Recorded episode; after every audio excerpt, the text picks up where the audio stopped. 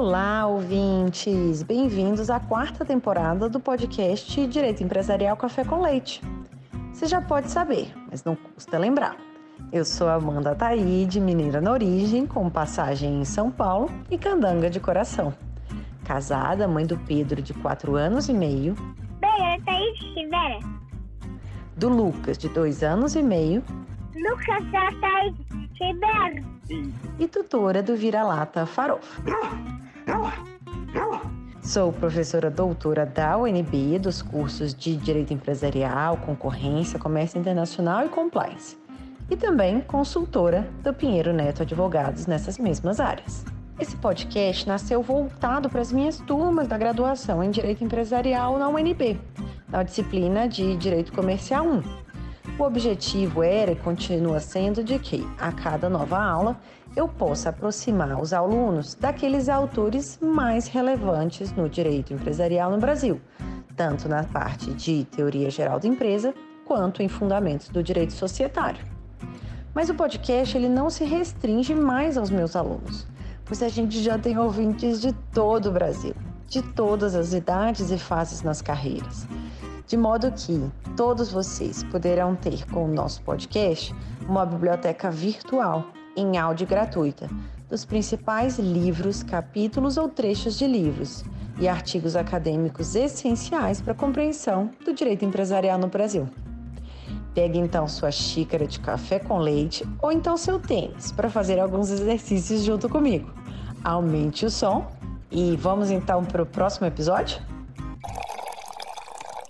A nossa xícara de café com leite de direito empresarial de hoje vai tratar de um livro intitulado Responsabilidade Civil pela Falha Informacional no Mercado de Valores Mobiliários: Pressupostos e Análise Crítica, que é agora de 2022, a tese de doutorado de autoria de Mariana Martins Costa.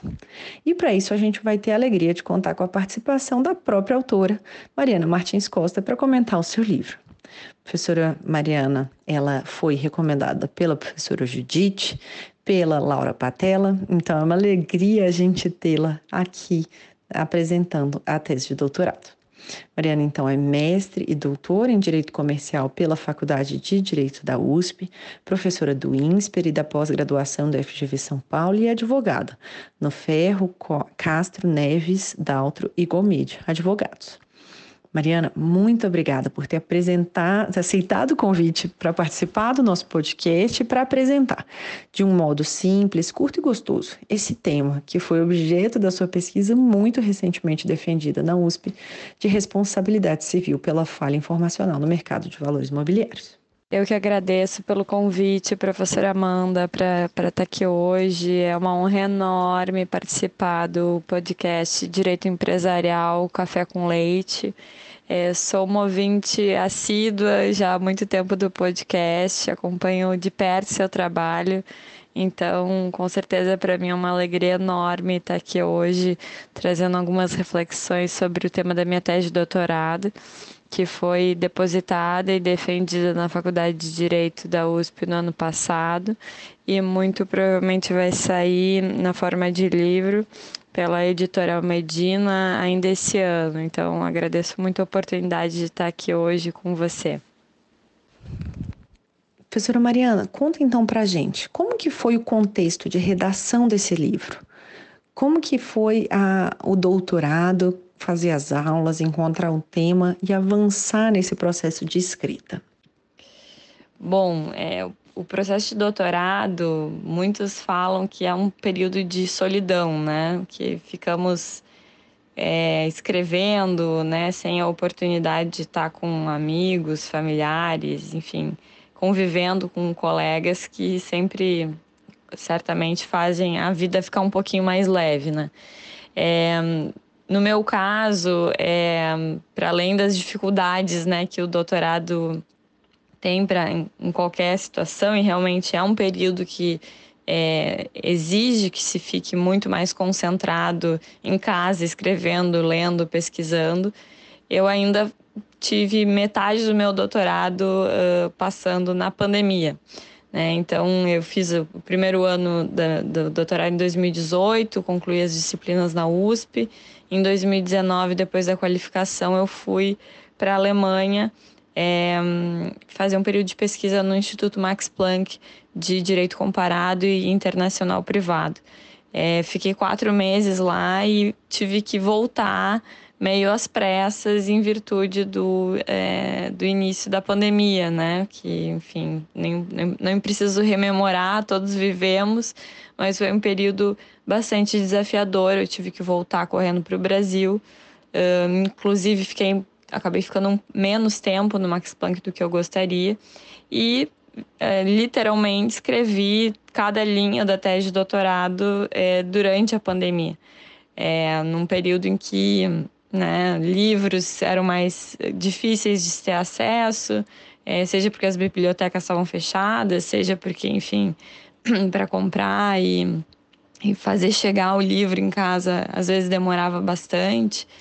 É, não tive as, a convivência que durante o mestrado eu tive com colegas, né, semanalmente na, nas arcadas. Então, isso tudo, é, obviamente, dificultou, né? Acho que, o, o, é claro que o doutorado é um período um pouco mais solitário, mas a beleza da, do processo acadêmico é você estar tá, uh, ao lado de quem, de colegas, de professores que você admira e que você, é, por causa do doutorado ou, enfim, do mestrado também, né, tem a oportunidade de estar tá próximo e compartilhar e trocar ideias. E esse processo todo é muito enriquecedor. É claro que ele é, do ponto de vista temporal, muito menor, né? percentualmente muito menor do que o, o tempo que se, se gasta escrevendo, lendo e, e permanecendo sozinho, mas ele compensa cada linha né, de ideias desenvolvida.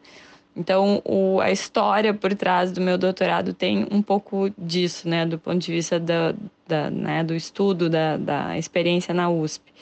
É, mas em relação ao tema, também uh, a escolha do tema ela acabou se dando num, num momento em que começaram a surgir muitas demandas, sejam coletivas, sejam mesmo individuais, de investidores é, contra companhias uh, abertas ou administradores, e um, ainda não se tinha, como obviamente hoje ainda não, não se tem nada muito consolidado sobre o assunto, é, nem na jurisprudência, nem na doutrina. É, então, muito instigada pelo, pelas notícias e por informações que, é, que se, se tinha né, na época, lá em 2018, 2019, sobre essas demandas, eu comecei a achar que esse era um tema para uma tese de doutorado e não apenas para é, para um artigo, né, ou enfim, para uma reflexão num grupo de estudos ou num debate, porque envolvia muitas questões complexas, tanto de direito civil, quanto de direito societário, quanto de direito é, processual civil, é, de mercado de capitais. Então, um, eu acabei optando por esse tema é, justamente por ser um tema com uma que que que está numa intersecção de muitos ramos do direito privado que já há muito tempo me interessam e de alguma forma influenciaram as escolhas que eu fiz de carreira. É,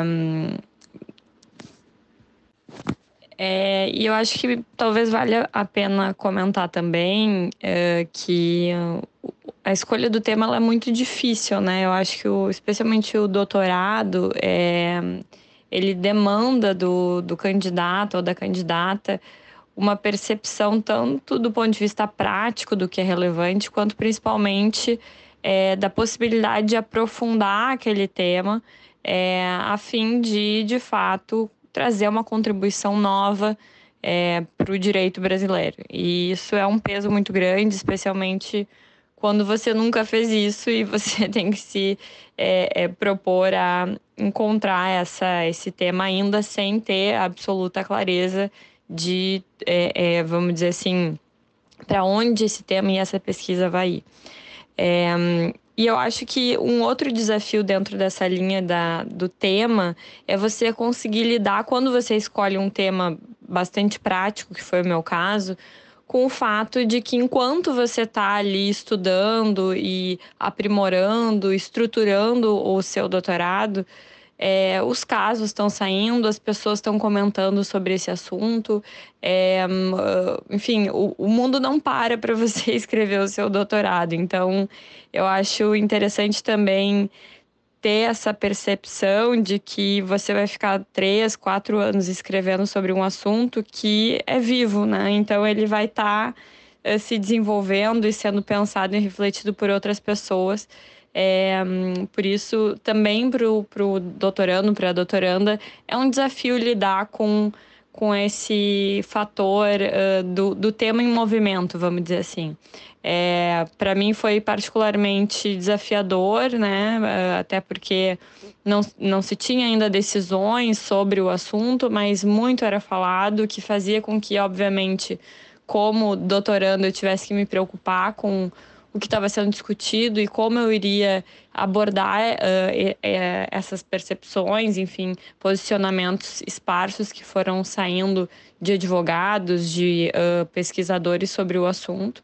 É, por isso, acho também o tema do doutorado, especialmente em direito empresarial, tem também esse fator de lidar com um assunto que está em desenvolvimento, que está uh, uh, em andamento, né? Eu acho que isso também é uma reflexão interessante para quem está aí pensando em escrever uma tese de doutorado em direito empresarial.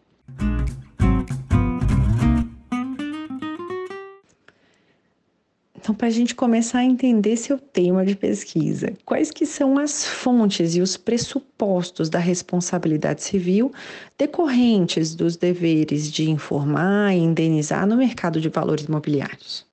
Você pegou aí o, o ponto central para definição do tema da minha tese de doutorado, né? Então, é, eu, meu, eu me propus a tratar sobre, sobre os pressupostos e uh, uma análise crítica do sistema de responsabilidade civil por falha informacional de companhias abertas no mercado de capitais brasileiro. É, e para isso eu tive que lidar e definir né, no, no trabalho quais que seriam as fontes desse dever de informar e os pressupostos da responsabilidade civil.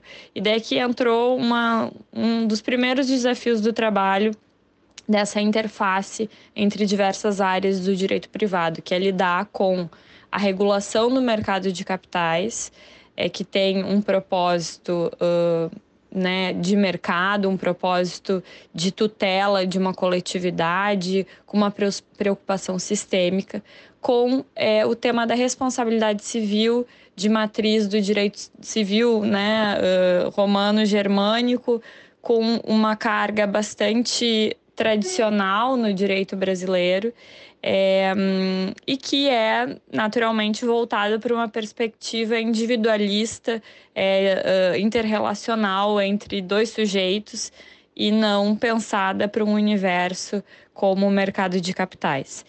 É, então, uh, basicamente, o trabalho uh, se inicia né, definindo-se que definindo-se quais são os deveres informacionais que uma companhia aberta tem no Brasil, né, uh, especificamente a partir de, de que sistema né, que esses, um, esses deveres é, se colocam.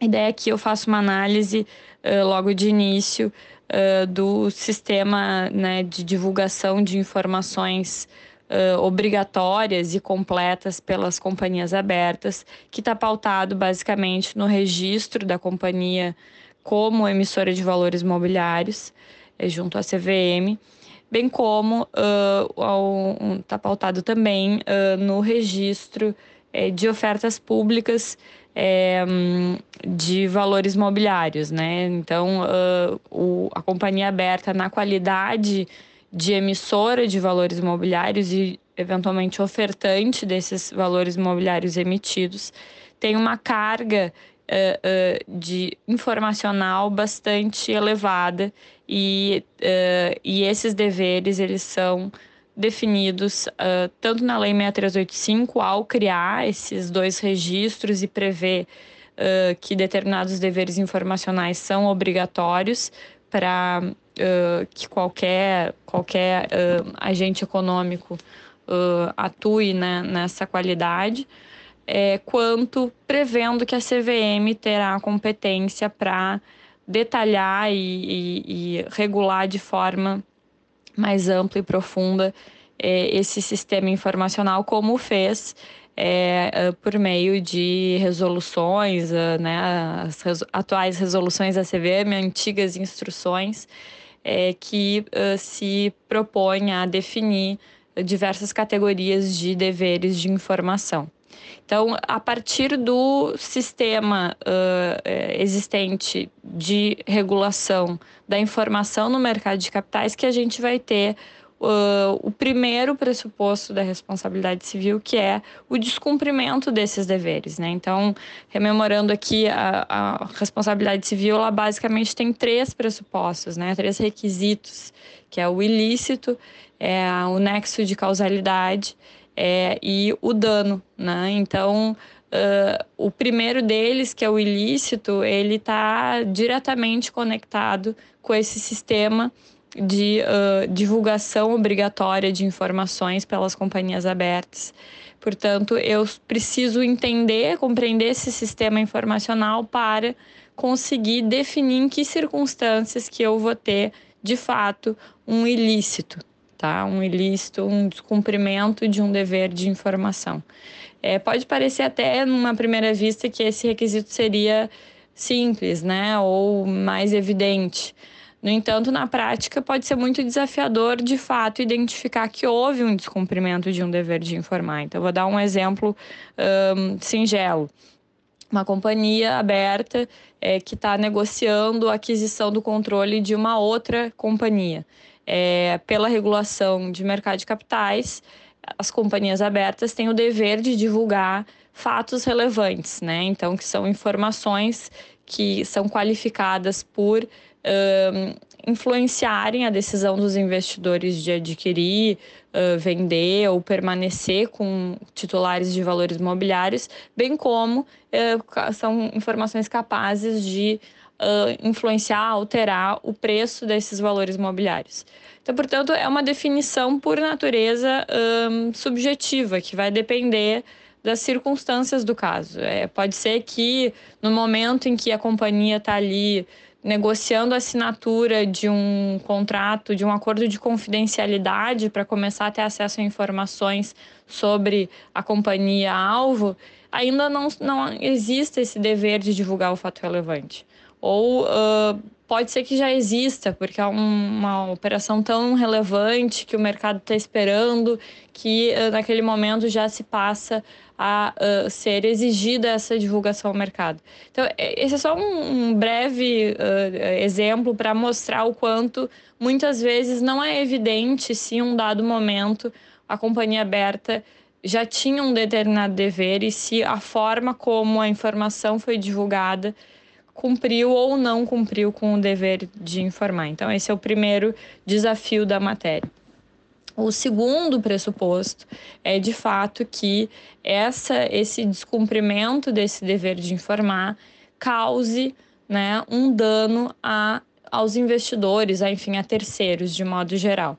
É, então, aqui eu vou ter de forma muito interconectada dois pressupostos da responsabilidade civil, que é o dano, né? E aqui eu estou falando de um dano patrimonial e um, o nexo de causalidade, que nada mais é que um modelo mental, né? Uma forma de eu conseguir uh, conectar dois fatos, uh, no caso o ilícito e o dano, por meio é, de uma atribuição uh, de relação causal entre esses dois fatos. Em síntese, é, a primeira parte do trabalho tem por escopo apresentar qual que é o sistema de responsabilidade civil por falhas informacionais no mercado de capitais brasileiro. É, lembrando que não se tem no Brasil, diferentemente de outros países, uma lei especial, um, regras especiais voltadas a trazer um tratamento diferenciado para esse tipo de responsabilidade civil, muito embora, como eu falei de início, é, aqui a gente tenha um grande desafio de compatibilizar um instituto clássico do direito civil pensado para uma relação bilateral né, entre dois sujeitos pré-determinados com um universo uh, do, né, do mercado de capitais pautado por um interesse coletivo e pela uh, né, pelo, pelo fato de os interessados serem anônimos né, na, na, na no, que toca pelo menos a regulação e a forma de se uh, pensar essas relações estabelecidas entre companhias abertas e investidores.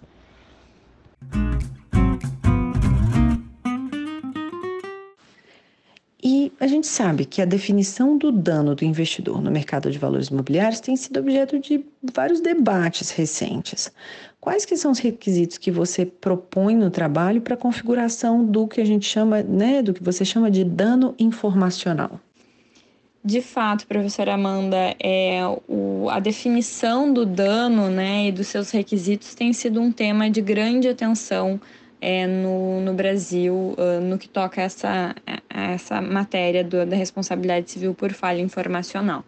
É, no meu trabalho, eu uh, sustentei que haveria duas espécies diferentes de dano. Uma primeira espécie uh, de dano seria aquela é, decorrente da violação de um interesse legitimamente tutelado pela regulação de mercado de capitais, que seria o interesse a uh, formação de uma vontade íntegra do investidor. Ou seja, a regulação da informação tem uma preocupação que o investidor tenha condições de analisar as informações e decidir de forma informada e esclarecida se ele quer investir ou desinvestir uh, no mercado de valores imobiliários. Uh, em decorrência dessa tutela, desse interesse, quando existe uma situação de falha informacional, aquele investidor que confiou na informação falsa, né, uh, realizou, tomou decisões de uh, subscrever novos valores imobiliários em virtude daquela informação falsa, ele vai ter esse interesse violado, né? É, e daqui a gente pode ter a situação do investidor que subscreveu novos valores imobiliários numa oferta pública de emissão de novos valores imobiliários, é, que não teria realizado caso tivesse todas as informações completas e corretas. Essa seria a típica hipótese em que o investidor poderia anular a subscrição desses valores imobiliários, porque ele foi enganado, né? Então teve um dolo, né? Teve um engano uh, aqui que gerou um, um, uma, uma confusão nesse investidor que acabou tomando uma decisão que ele não teria tomado se soubesse da informação. Nessa situação, o investidor uh, uh, deve ser colocado via anulação do, da subscrição na posição que ele estaria sem um negócio jurídico. Então, no primeiro momento, haveria uma restituição das partes ao status quo ante. Mas não só isso, pode também existir uma pretensão indenizatória caso esse investidor tenha também sofrido danos em decorrência dessa contratação indesejada. Por exemplo, com a um gasto com corretagem, ou enfim, outros gastos de defesa é, que ele pode ter incorrido em virtude dessa contratação que ele não teria celebrado. Claro que aqui é uma hipótese muito mais teórica do que prática, né? No entanto, do ponto de vista de sistema, é importante a gente ter essas classificações uh, de forma uh, uh, diferenciada, porque elas representam um tipo de dano diferente e, portanto, uma quantificação do dano diversa. A segunda espécie de dano, que essa sim é que nos interessa, seria aquela decorrente da precificação equivocada dos valores mobiliários em decorrência da falha informacional. Aqui, o interesse juridicamente tutelado que está por trás é o interesse à precificação de forma íntegra dos valores imobiliários. Então, a regulação ela tem uma preocupação de é, prever informações mínimas e obrigatórias que têm que ser divulgadas para que os investidores, de forma coletiva, anônima, né, uh, uh, como ocorre né, no, no, no mercado de valores imobiliários, possam avaliar essas informações é, colocar suas ordens de compra ou de venda, decidir uh, né, subscrever valores imobiliários em oferta pública, é, de modo a uh, uh, precificar esses valores imobiliários a partir dessas informações que foram recebidas. Então, o que é tutelado pela regulação da informação é que esse preço ele, uh, uh, ele seja condizente com o cumprimento dessas normas. Né? É evidente que a, a regulação não tutela um preço que seja correspondente ao valor econômico ou correspondente a qualquer critério de uh, avaliação. O que uh, uh, se preocupa a regulação e que justifica essa tutela do ponto de vista da responsabilidade civil também é que o modo de precificação no mercado de capitais não sofra influências ilícitas, tais como uma falha informacional, um insider trading ou uma manipulação. Então, basicamente, o dano que o investidor pode sofrer quando ocorre essa interferência ilícita na precificação dos valores imobiliários é aquele dano uh, da diferença entre o preço que o investidor pagou por aquele valor imobiliário com um preço distorcido e o preço que ele teria pagado caso não, não tivesse uh, ocorrido essa interferência ilícita na precificação dos valores imobiliários.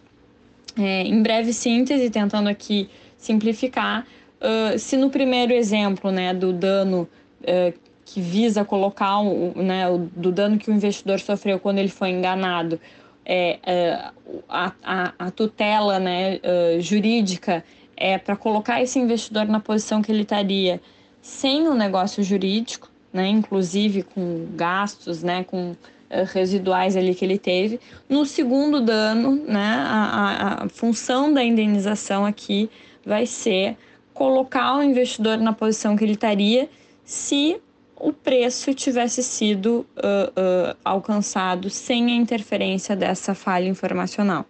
Então aqui o investidor ele não vai ser colocado numa posição que ele estaria sem o negócio jurídico, né? Ele vai ser colocado numa posição que ele estaria com um preço uh, com o preço uh, uh, sem a interferência da falha informacional. Então, com isso dá para perceber que essas duas espécies de danos é, é, exigem né, um critério de quantificação bastante diverso.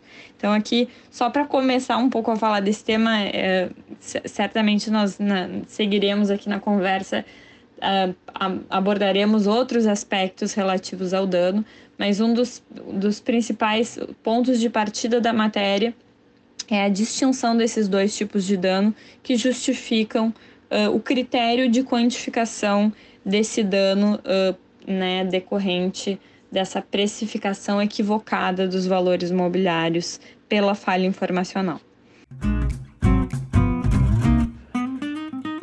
E então, um desses pressupostos né, da responsabilidade civil por falha informacional no mercado de valores imobiliários mais complexo é justamente o nexo causal. Como que você pode explicar para a gente melhor os desafios relacionados à prova do nexo causal nessa matéria? Bom, é, os desafios são muitos, né? Porque basicamente, e daqui me restringindo a situação ao, ao nexo causal entre a falha informacional e o dano pela distorção do preço dos valores imobiliários, é, ele depende de uma, uh, né, de uma atribuição causal entre essa falha informacional, que muitas vezes, como eu disse de início, é difícil uh, identificar quando exatamente ocorreu, é, a, e a variação do preço dos valores imobiliários. É, nos Estados Unidos, essa matéria é, vem sendo estudada e desenvolvida já há muitas décadas, né? Então, ao menos desde a década de 80, se tem grandes precedentes que pautaram é, a jurisprudência na matéria nos Estados Unidos, uh, fazendo com que também os, os é, estudos técnicos sobre esse assunto tenham evoluído muito é, o que para a gente ajuda bastante a entender uh, como uh, seria possível trazer alguns critérios mais objetivos para se conseguir fazer essa prova do nexo de causalidade entre a falha informacional e o dano do investidor. É, basicamente, o passo a passo, entre aspas, aqui para a gente falar de nexo causal, depende, uh, primeiro, da identificação do momento em que ocorreu a falha informacional. E, em um segundo momento, a identificação do momento em que foi descoberta essa falha informacional uh, uh, que ocorreu no passado. Né? Então, a partir da definição dessas duas datas, é possível estabelecer um, um, né, um limite temporal dentro do qual uh, teria havido essa distorção do preço dos valores de negociação dos valores imobiliários no mercado secundário. Aí a gente vai para um segundo momento que é uh, conseguir uh, identificar o quanto foi uh, alterado né, o, o preço dos valores imobiliários em decorrência da falha informacional. E aqui é o grande desafio porque a gente está falando de um preço que varia a cada milissegundo é, em decorrência de diversas informações, não só específicas da companhia ou de informações que foram divulgadas pela companhia, mas de informações é, né, de mercado, né, de, dos concorrentes, é, da política nacional, da política externa, é, do dólar, é, enfim, do preço do barril de petróleo. Tem diversas informações totalmente externas à companhia que vão impactar diariamente, é, a cada milissegundo, na precificação dos valores imobiliários. E daí aqui a gente não tem uma situação de concausa, né, ou múltiplas causas, é, que é muito estudado em responsabilidade civil, mas a gente tem simplesmente uh, o desafio prático de conseguir identificar dentre os muitos é, é, uh, motivos pelos quais aquele preço está variando, qual que é uh, a variação que poderia ser atribuída especificamente a uma determinada falha informacional. É, bom, não preciso dizer que, é, evidentemente, isso não é uma ciência exata e, e é, se a gente fosse ir uh, uh, com, com rigor uh, matemático nessa matéria, seria absolutamente impossível fazer uma prova exata do quanto especificamente uma dada informação alterou no preço.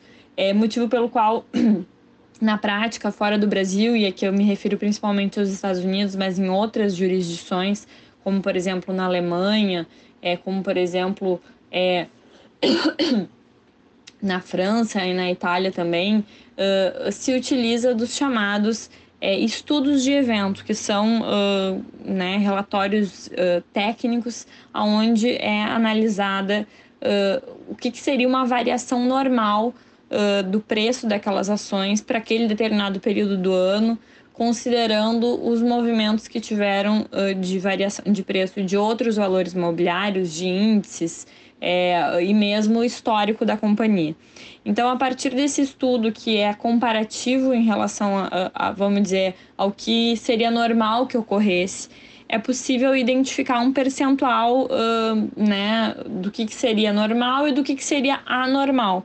Então, se, se a variação ela for tamanha a ponto de uh, se o perito, né, no caso, que elaborou esse estudo técnico, conseguir qualificar essa variação como anormal, a gente teria o primeiro indício de que uh, algo além das informações normais e corriqueiras influenciou na queda daquelas ações no momento da descoberta é, da, da, da falha informacional.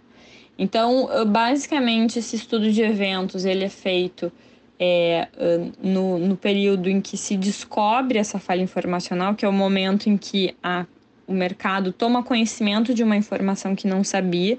Então, somente pela reação do mercado de capitais é, a essa informação é possível, né, pelo menos tentar projetar o que, que teria sido uh, a, avaliação do mercado de capitais lá no passado, e a partir dessa variação se fazem alguns cálculos uh, para conseguir identificar né, de uma forma uh, ponderada quanto que teria sido uma variação não atribuível a fatores, vamos dizer, entre aspas, aqui normais, né, de variação daquele valor imobiliário específico.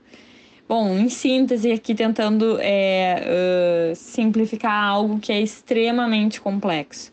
É, a, a prova do nexo causal fora do Brasil, e me parece que isso vai vir a ser utilizado também aqui nos casos em que se discute esse assunto, ela uh, vai se dar por meio desses estudos de evento, que basicamente tem por finalidade, após a identificação da data é, da falha informacional e da data da descoberta da falha informacional, esse estudo de eventos ele um, busca identificar qual que seria uma uh, variação anormal do preço dessas ações para o período em que foi descoberta essa falha informacional.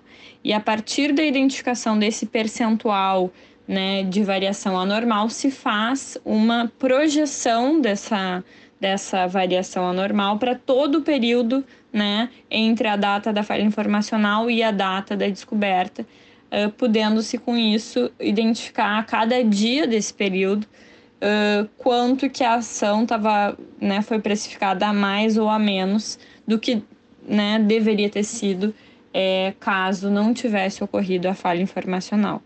É, não preciso dizer que em muitos casos vai ser impossível fazer esse cálculo com alguma precisão, seja porque o período temporal é muito longo, seja porque uh, é evidente que a informação que foi divulgada na descoberta é totalmente diferente da informação que teria sido divulgada lá atrás, seja porque eu tenho diversas informações específicas da companhia que são divulgadas em conjunto, tornando praticamente impossível eu conseguir separar, né, essa, vamos dizer, variação normal da variação anormal. Enfim, aqui são só alguns exemplos de, entre aspas, aqui, complicadores que podem é, tornar praticamente inviável a, a, a, elaboração de um estudo de eventos como esse com alguma precisão para os fins de uma ação de responsabilidade civil é, no Brasil. E agora que a gente entendeu esses pressupostos da responsabilidade civil por falha informacional, quais que são os efeitos né, dessa responsabilidade civil em concreto? Perfeito, né? Então a gente começou falando é, das fontes, né? De quais que são os três pressupostos da responsabilidade civil, falamos um pouquinho das espécies de dano, é, da prova do nexo causal, que é um grande desafio. Agora Vamos para a segunda parte do trabalho, onde eu trato sobre o que seriam os efeitos da responsabilidade civil, ou seja, quando já identificados e comprovados esses é, três elementos da responsabilidade civil, qual que é a consequência jurídica, né? Então, primeiro lugar, eu vou ter que identificar a quem uh, uh, vai ser atribuída a responsabilidade civil, né? Quem que tem que responder uh, pelos danos causados por essa falha informacional e também quem que é, é o beneficiário dessa indenização, né? Quem que sofreu o dano e, portanto, tem o direito de pleitear essa indenização. Além disso, é preciso também, no que toca a efeitos, identificar qual é a medida desse dano e quanto uh, que vai ser de fato devida a título de indenização. É, uh, basicamente, tentando resumir aqui de forma bem sucinta, no trabalho eu defendo que não apenas os administradores da, das, das companhias abertas que se envolveram, é, descumpriram deveres próprios e levaram a companhia a divulgar informações falsas ou, enfim, omitir informações uh, relevantes e obrigatórias, são responsáveis por essa, por, né, pelo dano causado aos investidores, mas também a companhia. Né? Eu, eu, sei que esse também é um outro tema polêmico na matéria que vem no Brasil ensejando enormes debates. E o meu posicionamento, é, depois de muito estudar o assunto, e, e essa é uma parte é, que eu me debrucei bastante ao longo da tese de doutorado, é no sentido de que a companhia é, é sim responsável, afinal de contas, as informações que são divulgadas são informações da companhia. Ela é emissora de valores imobiliários a quem o, o, o regime informacional obrigatório é primariamente é, atribuído, e aqui eu estou falando tanto de deveres é, uh, relativos a uma oferta pública de emissão de valores, novos valores imobiliários, quanto principalmente é, uh, uh, deveres de informar no mercado secundário, aqui entre aspas, então as informações periódicas e eventuais que são é, obrigatórias para todas as companhias é, registradas como emissoras de valores imobiliários. Então, a meu ver, uh, o descumprimento desses deveres que são atribuídos à companhia aberta, eles uh, geram a essa mesma companhia aberta diretamente uma responsabilidade civil caso esse, esse, essa falha informacional tenha gerado um dano a terceiros. É, e daí que uh, um, isso não significa que eu estou afastando uma responsabilidade também dos administradores. A meu ver, aqui eu tenho uma conjunção de atos né, da companhia e de administradores que podem gerar o mesmo dano. Então, portanto, eu tenho uma solidariedade entre a companhia e os administradores. É, e os investidores que seriam beneficiados dessa indenização são aqueles que compraram uh, os valores imobiliários uh, superfaturados, né, no período entre uh, a divulgação da falha informacional e a descoberta dessa falha informacional. Então, todos aqueles investidores que adquiriram valores imobiliários por um preço superfaturado, ou seja, pagaram mais do que eles deveriam ter, do que deve, deveria ter sido essa aquisição em virtude da falha informacional e não uh, venderam né, esses valores imobiliários pelo mesmo uh, né, critério distorcido de preço, esses investidores vão ter uma pretensão indenizatória. Claro que tem muitos detalhes aqui, né? Pode ter situações em que o investidor comprou e vendeu, comprou e vendeu, comprou e vendeu, a meu ver, nessas situações é preciso compensar os ganhos e as perdas que esse investidor pode ter tido em decorrência do mesmo ilícito. É, uh, mas, sem dúvida nenhuma, uh, aqueles acionistas ou investidores que compraram antes da falha informacional e venderam depois, esses não sofrem nenhum dano, ainda que eles sejam titulares dos valores imobiliários no dia em que foi descoberta a falha informacional e que teve uma, eventualmente pode ter ocorrido, uma queda brusca do preço desses valores imobiliários em decorrência da descoberta. A meu ver, isso não uh, configura um dano indenizável, mas uma mera correção do preço daqueles valores imobiliários pela, descoberta, pela né, descoberta e precificação dessa nova informação. É, o dano, portanto, ele só ocorre quando uh, o investidor pagou a mais por, por esse valor imobiliário lá atrás ou vendeu por um, pre, por um preço inferior ao que ele poderia ter vendido. Uh, ou seja, eu preciso conjugar tanto a compra ou a venda no período em que a, a, o preço estava distorcido, é, com é, a correção desse preço, né, depois da, da data da, da descoberta, é, de modo que após a correção desse preço, esse, esse investidor não possa mais, por meio da venda desses valores imobiliários no mercado de capitais, compensar, vamos dizer assim, esse, esse prejuízo que ele uh, uh, sofreu ao ter né, comprado por um preço distorcido. Então, uh, basicamente, esses seriam os efeitos, né? Eu conseguir atribuir a um determinado sujeito o dever de indenizar, consigo, conseguir atribuir a um outro determinado sujeito a pretensão indenizatória e, a partir desses critérios que eu falei de início no que toca a, ao nexo causal, identificar qual que seria a medida do dano de cada um desses investidores.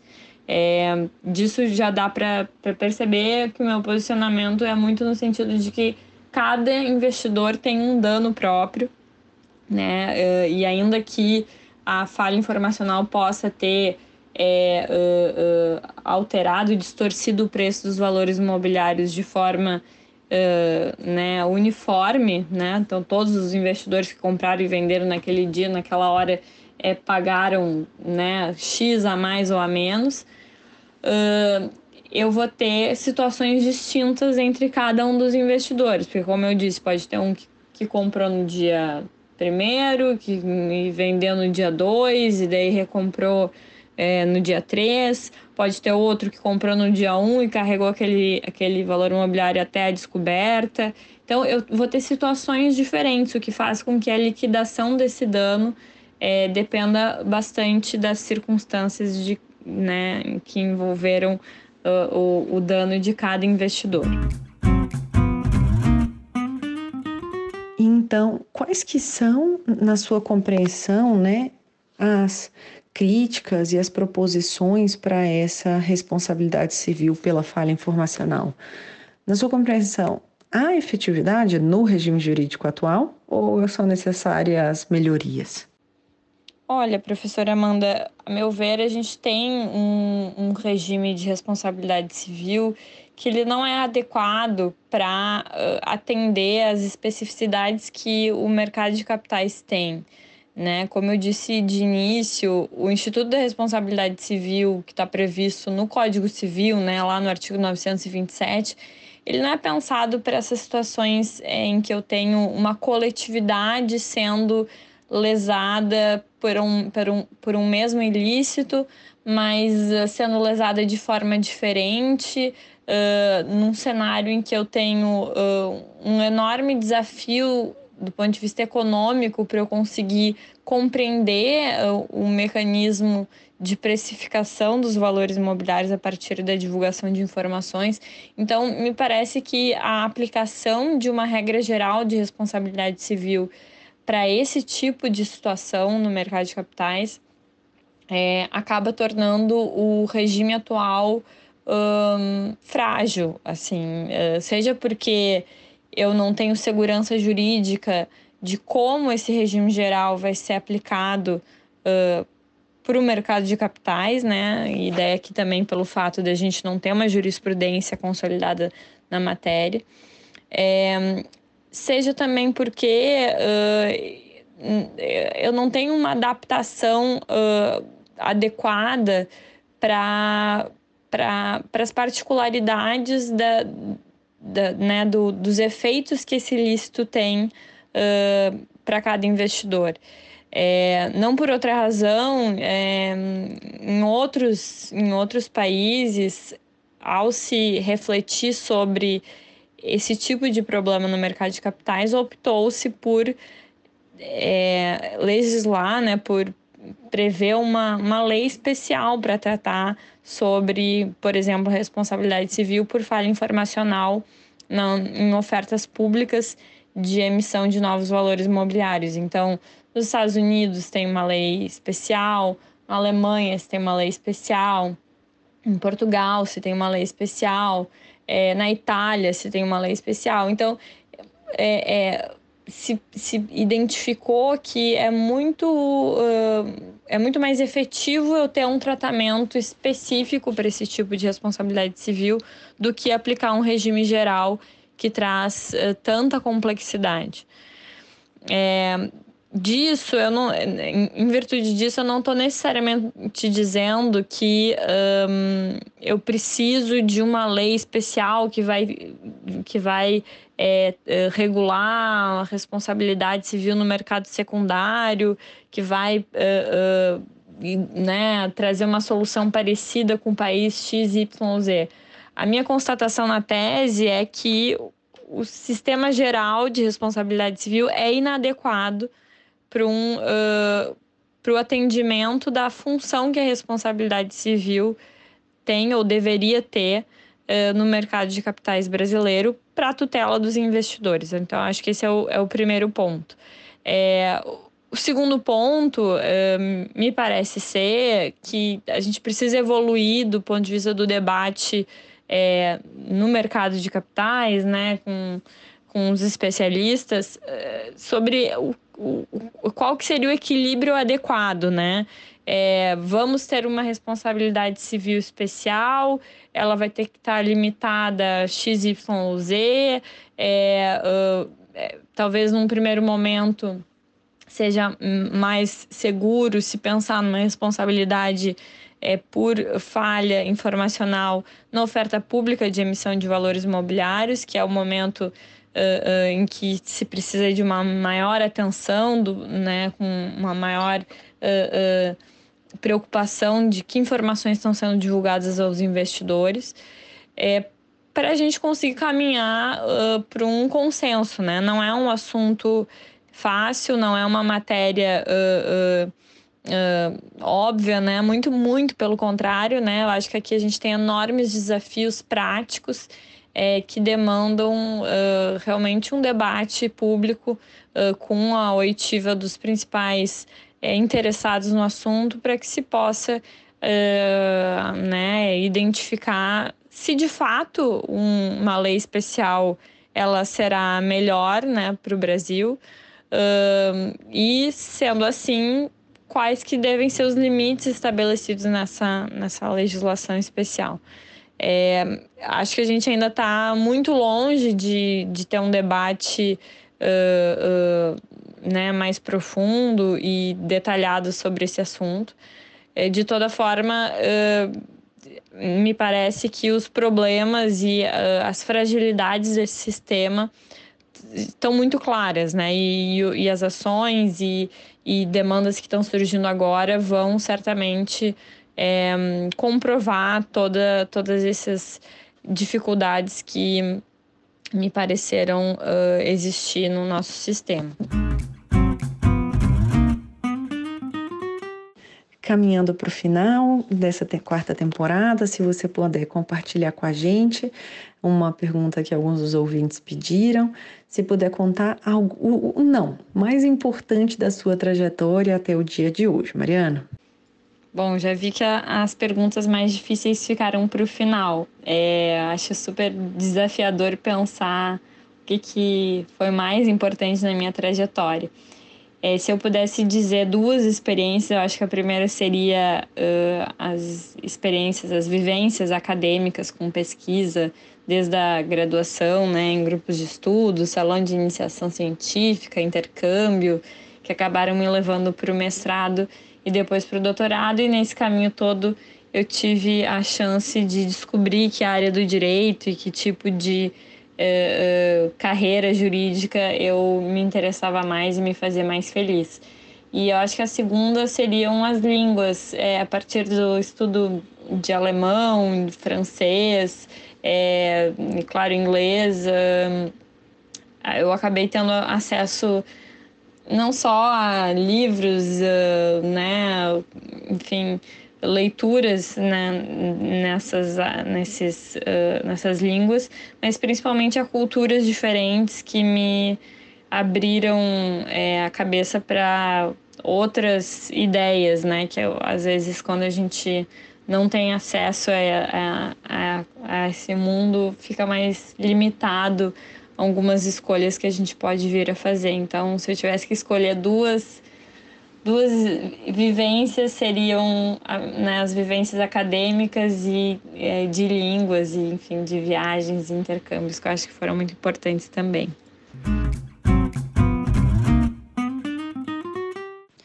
E por fim, também uma nova pergunta final desse podcast: como que você mantém se, é, se mantém atualizada com doutrina, com precedentes em direito empresarial e qual que é a sua recomendação para os ouvintes né, do nosso podcast para se manterem também atualizados?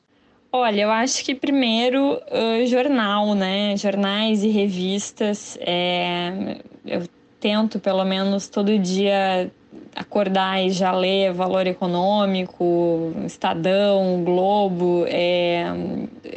Recebo também muitas notícias por e-mail, né? de alguns sites jurídicos. Eu acho que isso é muito importante para a gente estar tá atualizado.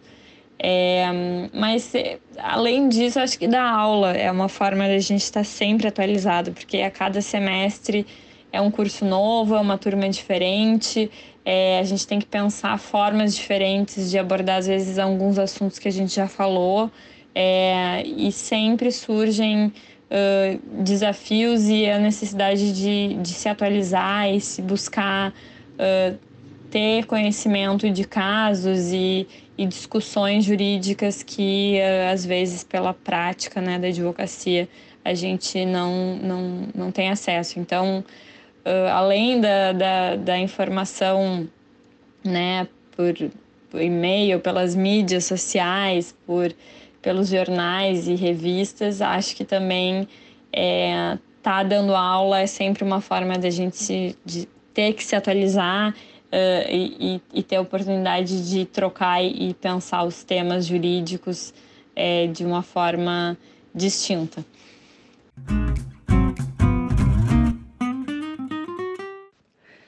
Então, professora Mariana, muito obrigada pela sua presença, parabéns pela defesa recente do seu doutorado. Uma alegria ter você aqui em primeira mão comentando pra, com a gente uma xícara de café com leite muito gostosa tomada juntas. Até a próxima. Professora Amanda, eu que agradeço. É um, foi um prazer enorme. Passou voando essa xícara aqui de café com leite. Agradeço muito a sua generosidade é, pelo convite. Espero que seja a primeira de muitas é, e que estejamos em breve juntas presencialmente também. É, um abraço a você e a todos os ouvintes aqui do podcast.